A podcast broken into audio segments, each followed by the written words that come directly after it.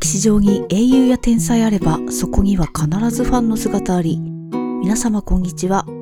こちらは文筆家の影原翔が歴史上にいる様々なスターと彼らをめでるファンたちの姿を拾い上げてあれこれ語るポッドキャストです。さていきなり時事ネタというか雑談っぽい話をしますけれども、いつかフランツリストのファンの話につながると信じて聞いていただければ幸いです。えイギリスの公営放送局 BBC でジャニーズ事務所及び個人である創業者の特集が放送されて話題になっています。私はその番組自体は見られていなくて、日本では追っておそらく日本語字幕付きの配信があるらしいので、その時見たいと思っているんですけれども、関連した記事とか、あるいは見た人の感想とかは結構チェックしまして、内容はおおよそ把握した感じではあります。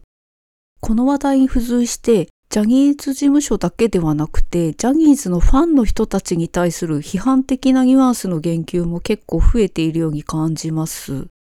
脳科学者の茂木健一郎さんは、アイドル文化にずっと異議を唱えている立場でもいらっしゃるんですけれども、こんなツイートをしていました。ちょっと読んでみます。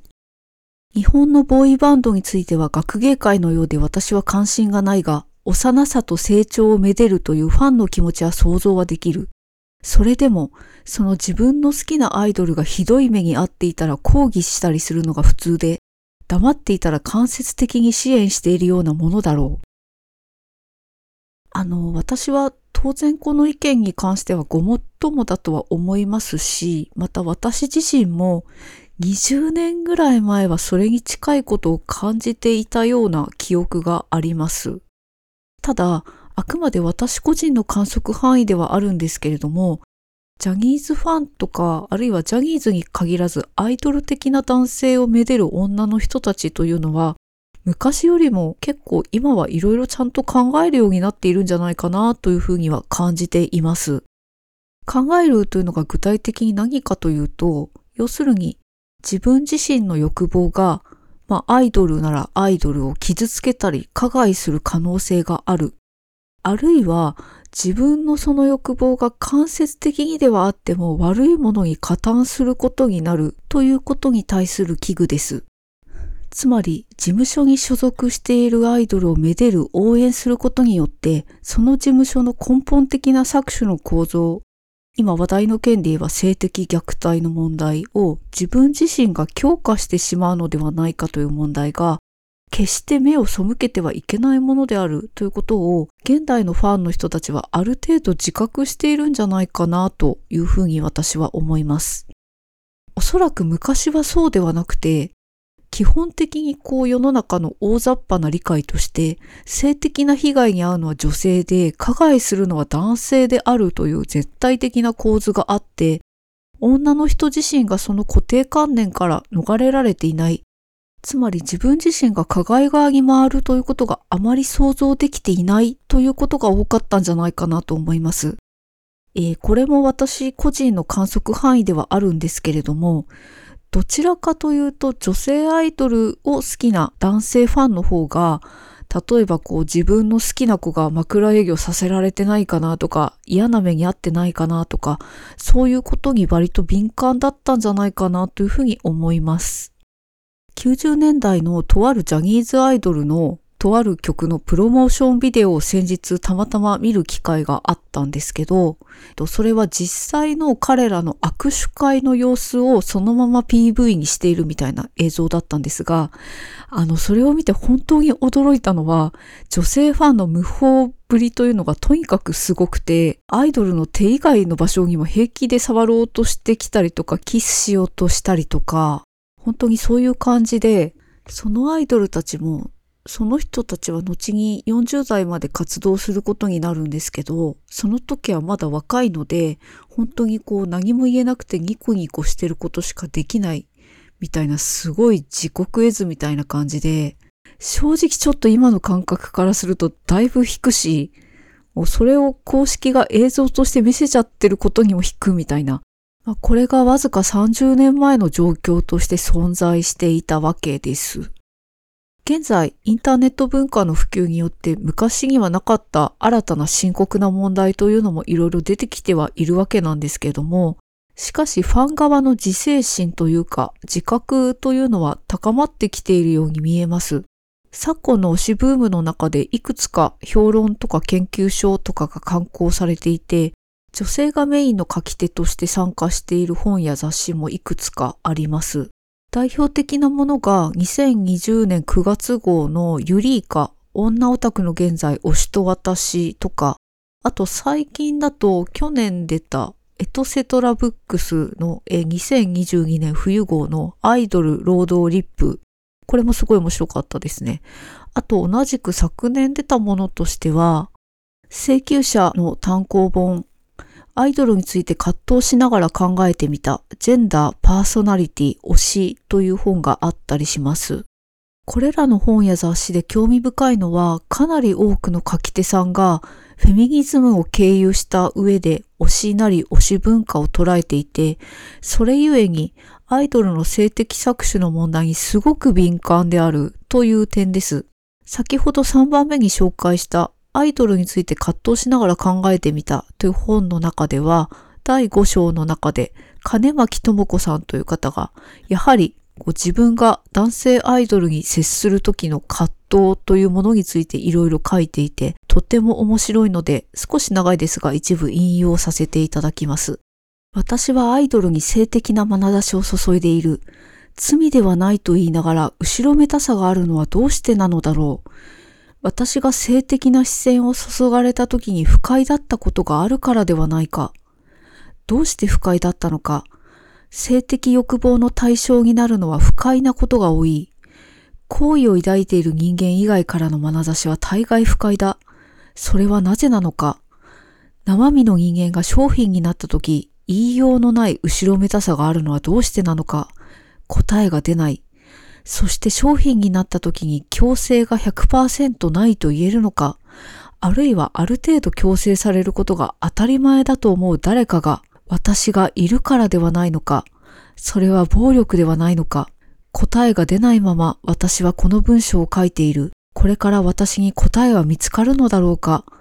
この文章を読んでいるあなたも同じ思いを共にしてくれるだろうか？この罪悪感が性的欲望をあらわにする男性たちに非難として姿を変えてぶつけられているのだとしたらそれは悲しい。だってその男性たちは私たち自身に他ならないのだから。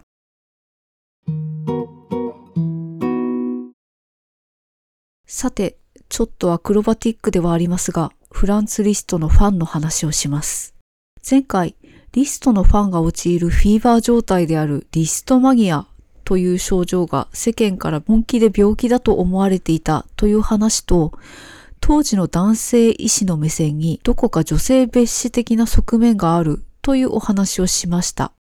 実際、当時世の中に出回っていたリストマギアの症状を呈した女性たちに関する様々な噂話が一体どこまで本当だったのかというのは怪しいところがあります。実は誇張されている部分がかなりあるのではないかとも言われています。このリストマギア過度に誇張されていた疑惑に対しては、それはそれでちょっと次回お話をしたいんですけれども、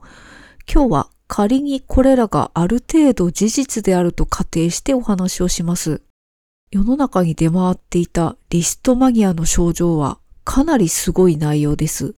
す、で、に出た話としては、例えば気絶するとか、最前列でオペラグラスを覗き込む、狂気に満ちた拍手をする、などがあります。これらは実際にはかなり可愛い方で、社会的に問題を起こすというケースがありまして、その一つにフラワーシャワーのための花をむしるというものがあります。このポッドキャストの中でずっと話題にしている1842年のベルリンのコンサートの風刺画の中にも何かを投げている女の人がいて、あの、私これ初回にフラワーシャワーですかねって言ったんですけれども、それは実際合っていて、これは実際花びらで、一部のファンたちは街の公園の花を勝手にむしってフランツリストに向かって投げていたというふうに言われています。えー、あと、物を異様に欲しがるというのも挙げられます。それがまあオフィシャルのファングッズなどであったら別にいいんですけれども、例えばリストが飲み残した紅茶のカップの中身を持参の香水瓶に入れて持って帰るとか、あるいはリストが置き残していった手袋を奪い合ってファン同士でつかみ合いの喧嘩をするとか、あるいは性的な要求をするというケースもありまして、例えばリストにキスさせてほしいと懇願してくる女性がいたりとか、あるいはストーキングを始める女性もいて、リストの自宅に侵入してバスタブのお湯を飲むとか、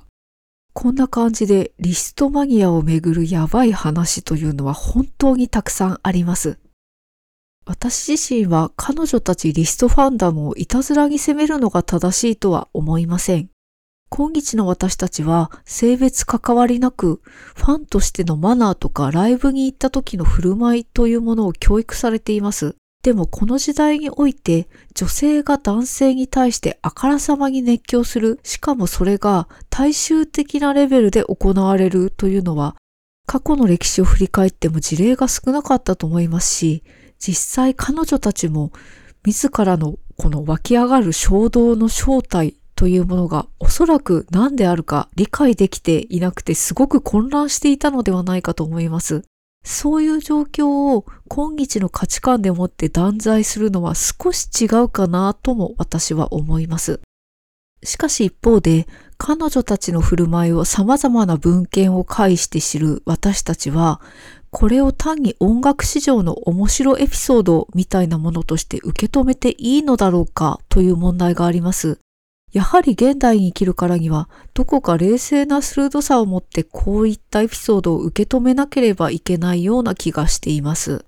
昨年、宝塚歌劇団花組でフランツ・リストを主人公にした作品、